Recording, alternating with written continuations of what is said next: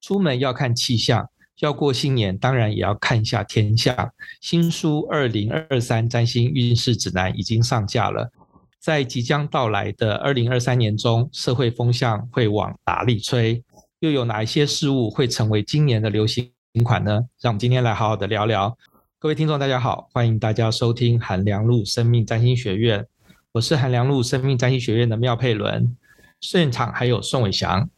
大家好；李信怡，大家好；还有 Mouse，嗨，大家好。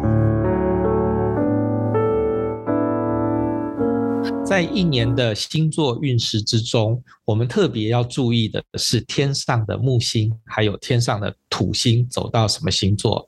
好，各位听众，有一些是新的听众，也有一些是我们的老听众。那我就为大家解释一下，我们在看占星学的时候，呃，应该很多人都会去排一张自己的本命星图啊。那所谓的本命星图，就是你在呃占星网站。输入你的出生日期啊，然后输入你的出生时间跟地点，排出来的一个圆形的图，这个就是你的本命星图。而我们在日常生活说的，比如说是我是处女座啊，宋伟祥是双鱼座，这个指的是你的太阳的星座，这个是我们的本命星图的这个部分。可是呢，天上的星星啊，它不会因为你出生的时候就会就停止了，所以说天上的。星星会继续的往前走，那么当天上的星星继续往前走的时候呢，天上的星星就会跟地球的我们产生各个不同的一些能量的影响。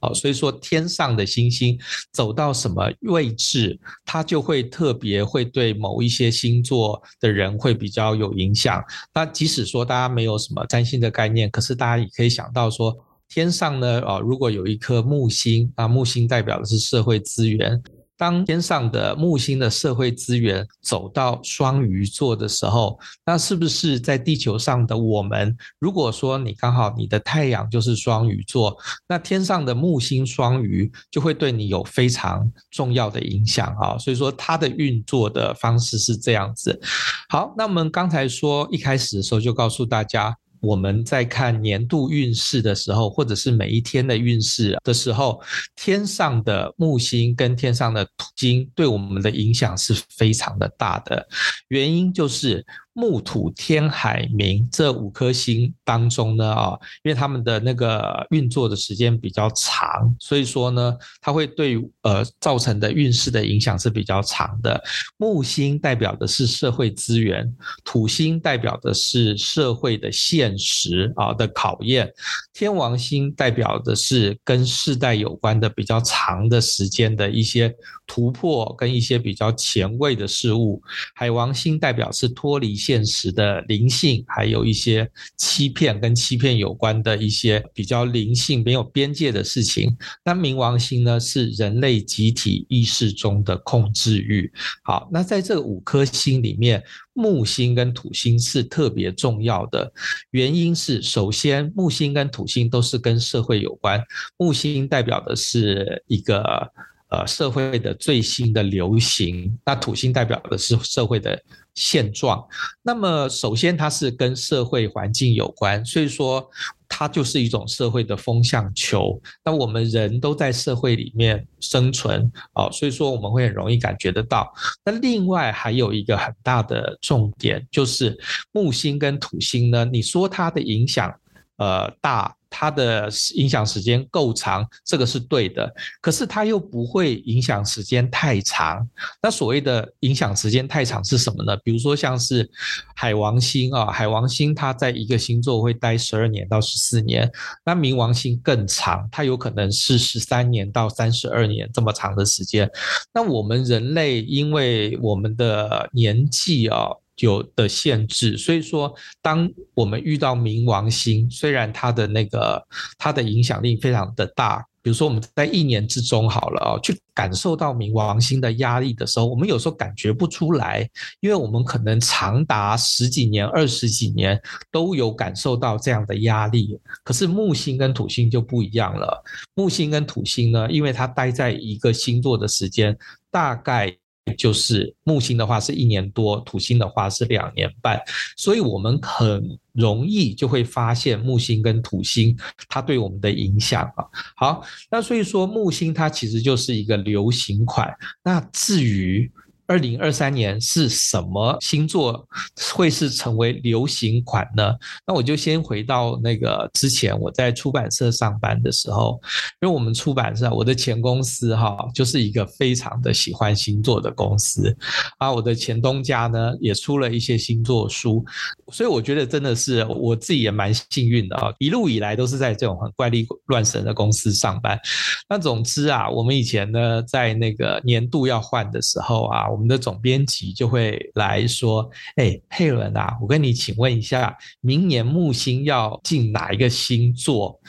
那这件事情呢，对于我们出版界，那我想想想。”可能对各位做很多工作的人都是很重要的啊，即使是当公务员啊，你要知道明年的风向都很重要。那我记得每一年呢，大概就是现在这个时候啊，甚至要再早一个月，大概十月、九月、十月、十一月的时候，总编辑都会很关切，说明年木星进什么星座。原因就是当木星进入一个星座的时候，这个星座的相关事物就会成为一个明年的流行款，那当然啦，以我们出版业者而言呢，知道明年会流行什么东西是很重要的，因为我们在规划书籍的时候，就可以依照着这个星座的特质啊来去做规划。那我想各位听众们呢，即使不是做出版业，也许你是做销售业。哦，或者做大众媒体啦，或者是做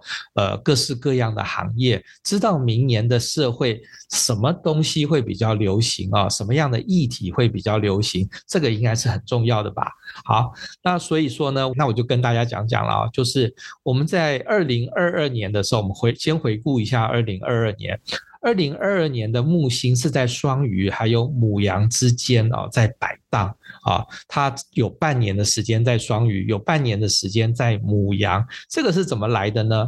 好，那我们来看看二零二一、二零二二、二零二三年这个木星是怎么样演变的。首先。二零二一年的木星大部分时间是待在宝瓶啊，那宝瓶这个星座它代表是比较前卫跟高科技，所以我们会发现二零二一年的社会最流行的款就是呃，比如说疫苗、QR code、远距上班。这些都是一些高科技的东西，它也是整个二零二一年，不是只有台湾哦，是全世界都非常的重视的一个流行款。那二零二二年的木星在双鱼跟母羊，那这个呢，双鱼跟疗愈有关，那母羊跟勇气跟鲁莽是有关的，所以说呢，在二零二一年呢，其实大家也可以想到它的一个逻辑。呃，当我们二零二零、二零二一因为疫情的关系有很多的封锁，所以说到了二零二二年的时候，木星进到双鱼，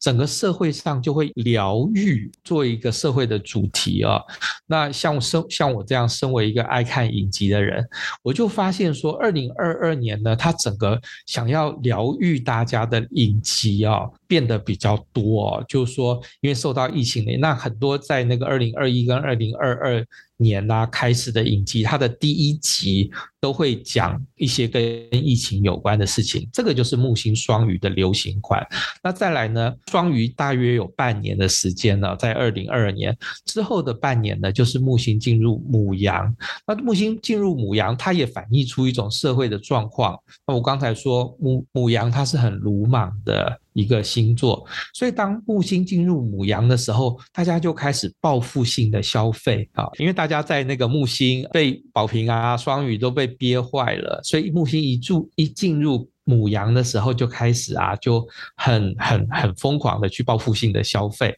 那二零二三年又是什么呢？二零二三年啊，木星在五月以前啊，都还是在母羊，所以我们可以发现说呢，在二零二三年的上半年的时候，社会风气还是处于一种报复性消费的这种气氛啊，会很鼓励说大家很鲁莽的去做一些事情啊。那可是木星的鲁莽，它当然会有问题啊。那木星鲁莽会有什么样的问题呢？等一下我们会在节目的后半段，请宋伟祥来跟我们解释一下。好。那么回到我们刚才的气象报告。二零二三年的五月以后呢，木星会进入金牛，这个是天大的好消息，因为金牛代表的就是大地之母的资源，所以当木星进到金牛的时候，全世界就会比较富裕一点。那么这个事情啊，就是说经济也会相较之下啊，会变得比较好。所以恭喜大家哦，就是说我们在二零二三年的时候呢，我们会经历。大约半年的木星牡羊之后，到五月之后，就会经历到一个经济状况，事实上会比较活络，而且金融状况也会比较受到鼓舞的啊。木星金牛，好，那至于呢，木星的社会资源哈，它会有什么样的意义呢？我们接下来请信仪来跟我们聊聊。那我们要掌握就是木星所带来的好运跟资源的话，最重要的就是要看木星进入我们哪个宫位。那我知道就是说，每次一进入一个新的年度，大家最关心的事情可能就是换工作。这件事情，那对于换工作这件事情来讲，当然是说木星进到六宫的工作宫，或者是说木星进到十宫的事业宫，这个是最直接而明了，可以就是说可能会出现更好的工作机会，或者是适合自己主动出击，然后去增加自己在职场上面的能见度，或者是说争为自己争取机会的一个好时间。比如说以木星进六宫来讲，呃。六宫跟工作还有健康都有关系，所以木星进六宫的话，就表示可能，呃，你在工作跟健康这些事情上面都会比较顺利，然后也会比较全心的，比较能够全心的投入，然后也会有一些比较小的不错的升迁的机会或者是工作机会来提供给你。但是六宫它毕竟是所谓的工作宫，它是比较偏向于就是。呃，幕僚或者是幕后的工作，所以如果说你要追求的工作是呃社会地位，或者是说那种在舞台上会被人家看见，名字会被人家认识、被人家知道的话，那还是必须要靠十宫的事业宫。那事业宫的话，这个部分就是当木星进入事业宫的话，它的升迁机会会比六宫来得大，而且可能呃位阶什么都会比较高，那社会地位也会有提升。然后，当然最重要就是累积你在这个事业领域或者是专业领域的一些名声。那这个是木星时宫的部分。那其他人可能会问说，那如果我去排星盘，然后我的木星是进其他的宫位，不是在六宫，不是在十宫，那我是不是就不能换工作，或者是说我在工作上面是不是应就没有什么改变，或者是说没有什么变化呢？我觉得也不是这样子想，因为每个宫位它都是连续的嘛，就是木星。可能在今年在你的六宫，明年就进到七宫，后年八宫，然后再过来九宫、十宫。其实每个宫位都是有连续联动的影响，所以当它不是直接在我们的工作或者是事业单位发挥它的能量的时候，我们还可还是可以在别的木星进入别其他宫位的时候来蓄积我们自己的资源跟我们的实力。那当木星真的进入到六宫、十宫的时候，我们才有足够的武器，或者是说足够的。能力去争取我们想要的机会，或者是说去呃赢得我们想要的。呃，工作职位，比如说像木星在二宫好了，我们知道二宫是跟个人的资源或者是个人的专长有关系的，所以当木星进二宫的话，你可能可以安排自己去做一个进，就是一个专业技术或是专业科目的进修啊，比如说，哎，你可能去学个第二外国语啊，除了英文之外，可能学学，比方说拉丁文，现在也是全世界很多人使用的重要语言，或者是说日文，台湾人喜欢去日本嘛。然后或者是去学，就是如果你在科技业的话，你可以去学更多，比如说可能跟电脑绘图啦，或者是说可能跟元宇宙有关的一些新技术，去累积你的实力。然后到了木星三宫的时候，比方说你在二宫去学这些东西的时候，认识的同学，他可能可以变成你三宫就是日常的人际网络。那日常人际网络，你们可以互相交换一些消息，或者是交换一些情报来源，了解说这个你关心的这个业界，或者是你有兴趣的这个方向，他们有一些什么新的消息啊、新的发展，然后来帮助你更能够掌握这个产业的脉动，或者是说你喜欢的这个工作职位，他们的一些呃趋势变化。那到了木星四宫，它其实是一个让你沉淀下来、好好休息，然后好好自省的一个机会。那你也可以借着这个机会来，呃，认真的思考，到底你想要的是什么，或者是你需要的是什么。然后这也是一个好好修复跟家人关系的时候，或者更幸运的话，你可以取得说，对于你想做的事情，你可以取得家人的一些资源跟支持。到了木星进五宫的时候，五宫它是创作之宫，可能在这个时候，你就可以凭借着说你累积下来的一些技术实力，或者是语言能力，以及就是说你所建立相关的人际网络所得到的一些消息啊、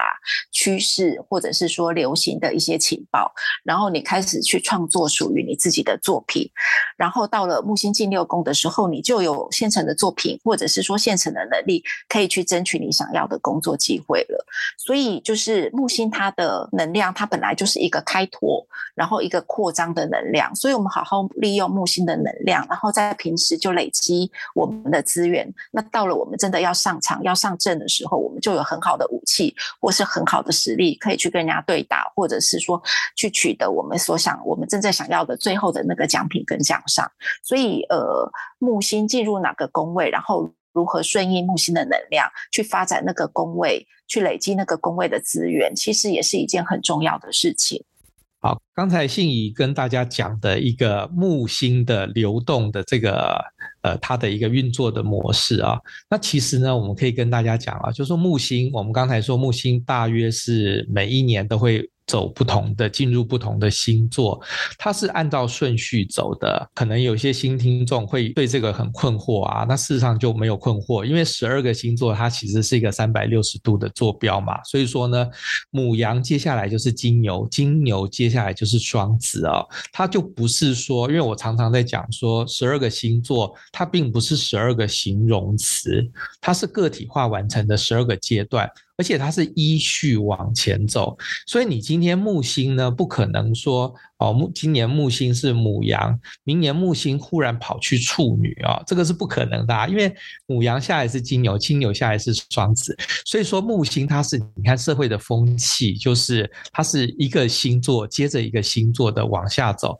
从那个社会化的呃个体化的那个演进的阶段，从第一个阶段母羊走到第二个阶段金牛，再往第三个阶段双子，依序哦，然后到了比较社会化的呃人马。跟摩羯，然后到比较脱离社会化的宝瓶跟双鱼，他这样走完一个轮回。所以说，刚才我们讲上半节讲到说木星一年走一个星座，那事实上它更有逻辑性的讲法是木星走一圈啊，大约是十二年。所以说，这个也是一个很好的一个让观察点。也就是说，我们会发现说呢，木星的它的社会流行，木星的流行款，它什么时候会历久弥新？呢，它会忽然又复古起来。它复的是什么股？就是十二年一周啊，十二年一个周期的股。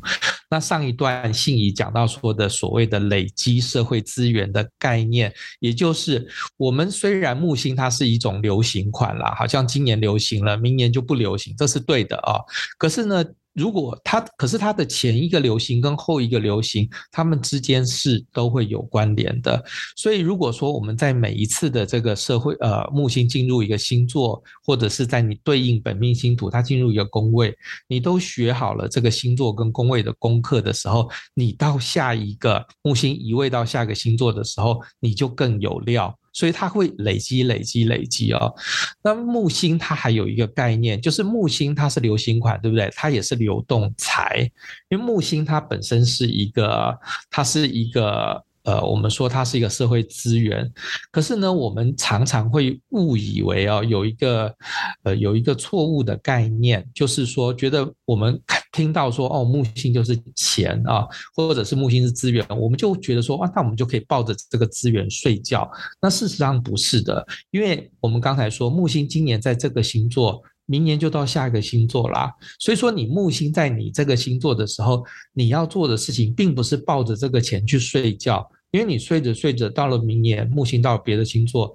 它就没有了，就不是你可以抱着的东西。所以木星呢，它最重要的是懂得利用木星的人，是懂得累积你的木星的资财。当今年的木星对你有一个好运的时候啊，或者进入你任何宫位。你都利用这个木星的社会资源，我我们说木星的社会资源，它拿来是干嘛的？它绝对不是让你抱着的，它是让你去换更多的资源。哦，这个就跟我们的一般的那个。概念有一点差别了，就是说，我们常常以为说，哦，钱来了，好高兴哦，放到口袋。可是事实上，木星它不是让你放到口袋的，它要你去换更好的东西。那你什么时候要换呢？你就要在这个木星的这一年的期间去换。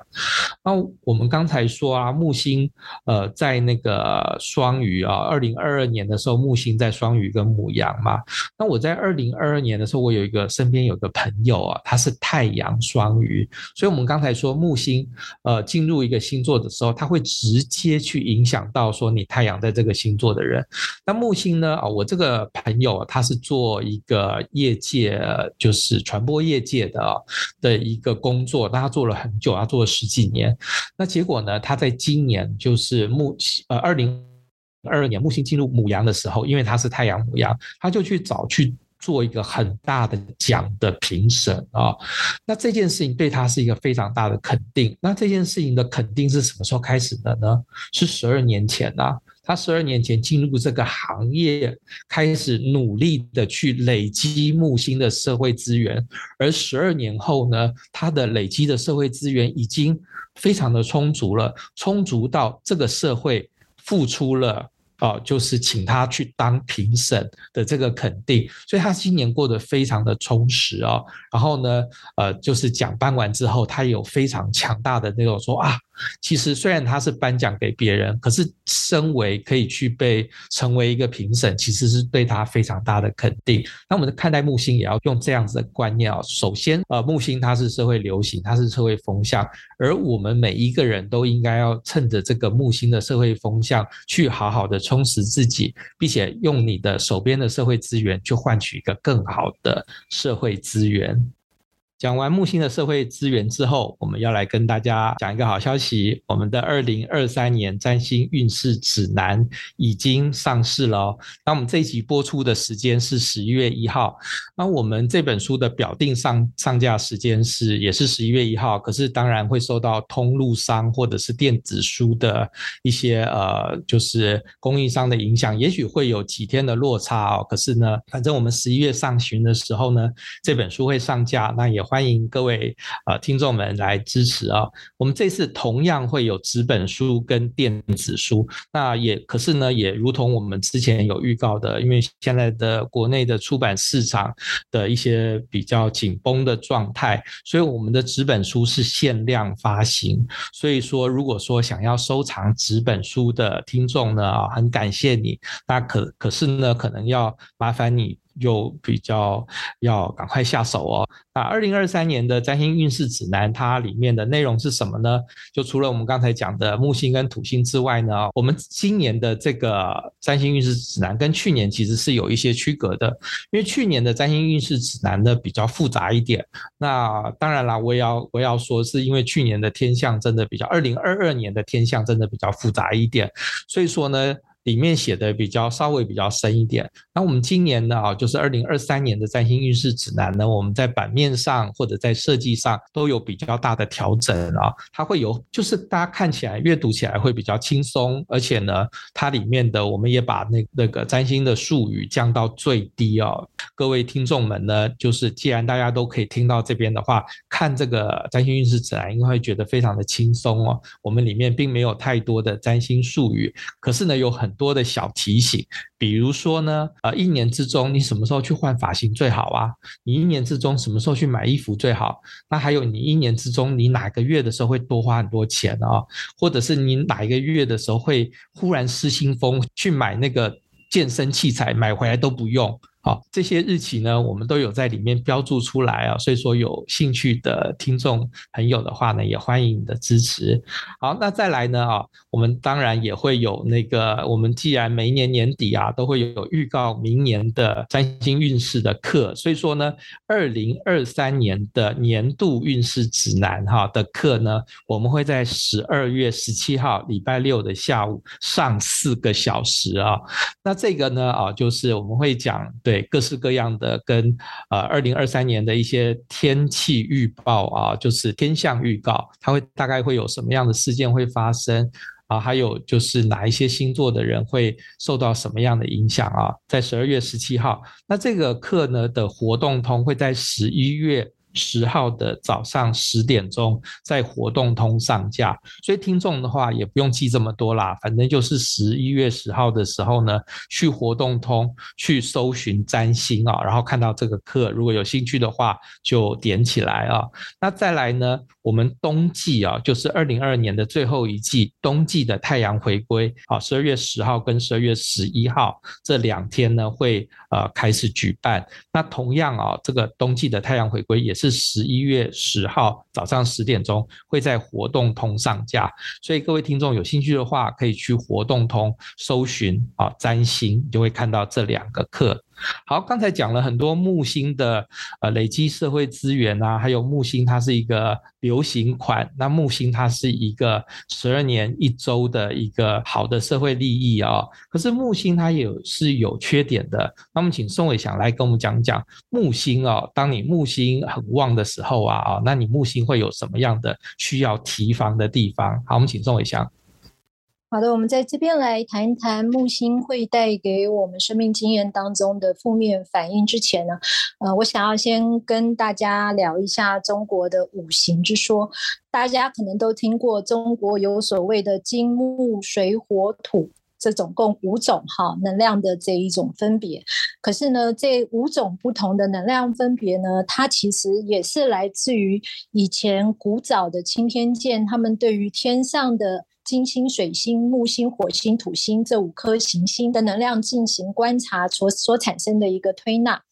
在中国的五行说里面呢，哈，又有这一个五行彼此之间相生相克的这一种状况。我相信，可能很多在座的朋友都有听过说金生水、水生木、木生火、火生土，哈，这样子的五行相生的这样子的概念。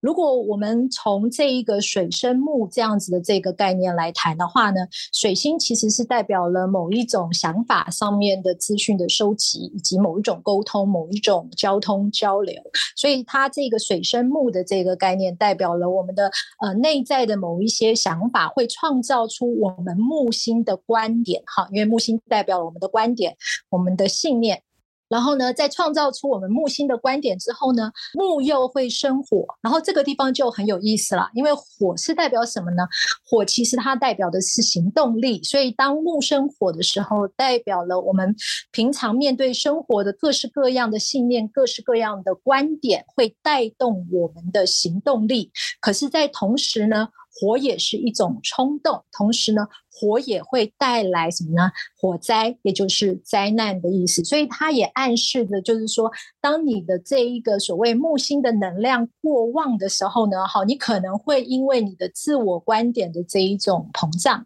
然后或者是说由木星所代表的这一种所谓的呃，原本是一个乐善好施这样的态度，然后过度膨胀之后呢，变成铺张浪费。以上的这些种种都可能进一步会去创造火星相关的这一些灾难。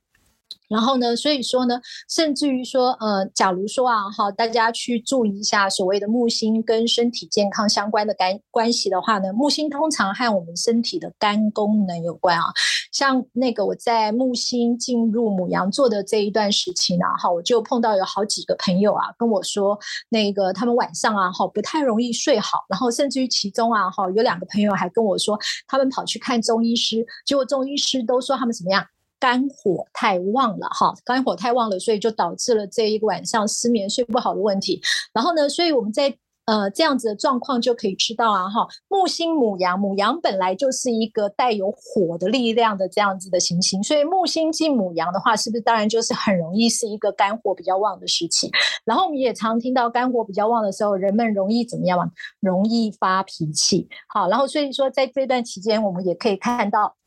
呃，不管是从这一个比较大的这个世界局势，到比较小的一些个人运势里面啊，哈，可能大家都会经常的去感觉到这个周遭环境里面哈，弥漫着有形或者是无形的这一些火气，然后呢，同时呢，哈木星啊，哈，假如说你的观点啊，哈，进一步扩张，跟别人的观点产生对立的话，还会引起什么呢？会引起战争。然后所以说，其实我们可以看到，虽然这个呃乌俄战争是在木星进双鱼的时候引动的，可是呢，当这一个木星进入母羊之后呢，哈，乌俄战争的整个战况啊，哈，就进一步朝着这一种所谓的更残忍的哈，或者是说更大规模伤亡的方向啊，哈，去。前景，所以说呢，其实呃，在这一个木星那个进入母羊的这个过程当中呢，我们要期待这个战争的结束呢，基本上会有一点点困难。可是另外一个好消息，也就是像我们平常说的哈，如果说冬天已经来了，那春天就不会太远了。那紧接着到了明年。上半年，当这个木星进入金牛的时候，金牛象征着某一种这一个呃民生物资资源的这样子的一个稳定，所以到时候这个木星的这个社会资源加持民生社会物资的这样子的稳定的时候呢，诶，搞不好就是我们可以期待这样子的这一个呃战争啊，哈，它的结束的可能，或者至少它已经找到了某一种沟通的方式，让这个战争对于所谓的全世界的不管是粮食恐慌或者是能源恐慌，能够。达达到这一个初步的解决，然后我们刚才有讲过，这一个木星过往哈，有的时候容易造成肝的一些问题，肝功能的问题。可是呢，再来木星在身体健康上面，往往也有恶性昭彰的另外一个部分，也就是说，它往往代表了你可能会因为这一个自我难以控制自己的某一些生活纪律而导致的这一种疾病。所以，对于我们即将面临的木星进入金牛呢，大家都知道金牛的问题是什么？好吃。所以说呢，当木星进入金牛的时候呢，可能这个时候当。呃，我们在面对那个社会上面出现的各式各样的这一种饮食诱惑的时候，我们会显得更没有留心，然后或者是更觉得控制不住自己的口腹之欲。然后呢，所以在这样子的这个过程当中呢，可能很多同学或很多朋友就要小心糖尿病的相关的这一个呃警讯哈。所以以上大概就是如果碰到木星的能量过旺的时候呢，好，可能大家稍微要注意的一些点了。好，刚才宋伟祥讲了很多木星的一些比较过度的旺盛啊，那其实啊，我们在日常生活中啊，都会遇到那种木星过度旺盛的一些状况。可是木星它就是一颗吉星啊，所以说呢，遇到了木星的过度旺盛的状态的时候啊，就是你不会特别觉得很痛苦啊。而且事实上你会觉得很快乐。我我讲个例子好了，就是我以前的啊，我以前呢，我前东家啊，我前东家有一个有一个编辑啊，他本命的木星就是非常的强。那他也是，呃，因为一个人本命木星的相位好的话，他就经常会遇到那个好的那个木星资源啊，跟他形成好相位，他就会一直就是处于一种非常木星旺盛的状态。那我们刚才说木星旺盛啊，它都不会让人痛苦，诶，是木星旺盛会让人很嗨哦。那像刚才宋伟祥说那个糖，有点像我这个一边听我就想到说，哇，这种就是那个所谓的血糖过高，或者是那种很 sugar high 的那种状况。那我以前那个同事就这样子啊，因为他。刚进这个出版社的时候啊，就做了一本非常畅销的书啊，那个后来还改编成舞台剧，所以大家可以想到说，哇，那个书竟然畅销。那结果呢，做完之后呢，他隔了两年又做了一本商管书，那那本商管书呢就更畅销，那个已经出版十年，然后十，我看到现在十五年。到现在都还在年度百大排行榜上面，你就可以发现说那本书多么的畅销。那结果呢，就过几年呢，哦，没有没有过几年，又过一两年，他又做出了一本更畅销的书。所以说，你看哦，当一个编辑不断可以生产出这种畅销书的状态，他当然很高兴啊，而且他也。觉得他做的事情都对，事实上做的事情也都是对的。可是对于这个人的本人而言，他就会觉得非常的疲累，可是是一种开心的疲累。就每一年都生产出出畅销书啊，那每一年呢，他跟总经理开会的时候，年底开会的时候就又快乐又辛苦。快乐的部分是。总经理会跟他说：“哎，某某啊，你今年那个书真的好厉害哦，真的卖好多钱哦，真的好棒哦。好，那这是愉快的部分。然后痛苦的部分，就总经理接下来就要讲这句了。那你明年有没有提一些更大的计划呢？哦，这个就是所谓的木星的旺盛的状态。所以说，哦，那我以前的这个同事呢，在我的前东家，就是年复一年不断的生产出畅销书啊，那年复一年又过得又快乐。”又疲累啊，到后来都觉得说：“我天呐，我好累哦。”可是呢，又又好像你就好像没有理由停下来吧，因为他自己做这件事情也很快乐，然后做畅销书的时候都是对社会有很多正向的影响啊。所以其实这个也是木星它的好处，也就是它的。缺点，它的好处就是让人很快乐，但是它的缺点也会因为说你真的觉得很快乐，而且呢，另外一个缺点是你会以为自己就是站在正义的一方，你会觉得这个社会的这种流行款就是这样子啦，你会忘记说流行款会退流行。好，所以我们在面对木星的这个流行款的时候，其实要记住一件事，因为我以前就因为像身为一个爱买衣服的人啊，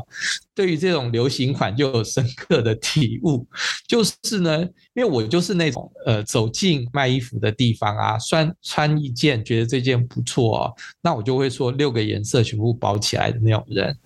那可是这个问题就是流行款只能流行一年呐。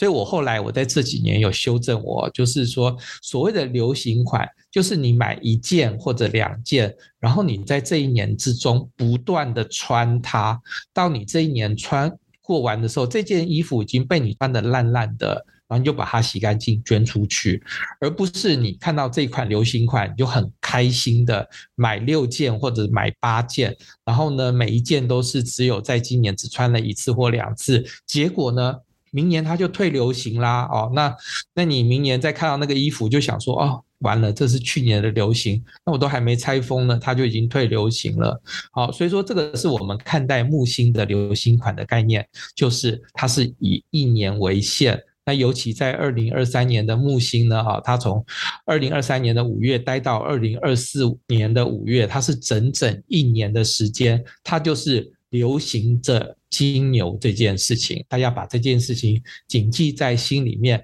并且把木星金牛呢，尽情的在二零二三年用了又用，穿了又穿，换了又换，把它换成更好的资源，这样子呢，你的木星金牛就不会被白费了。我们节目今天就到这里，谢谢大家，拜拜，拜拜，拜拜。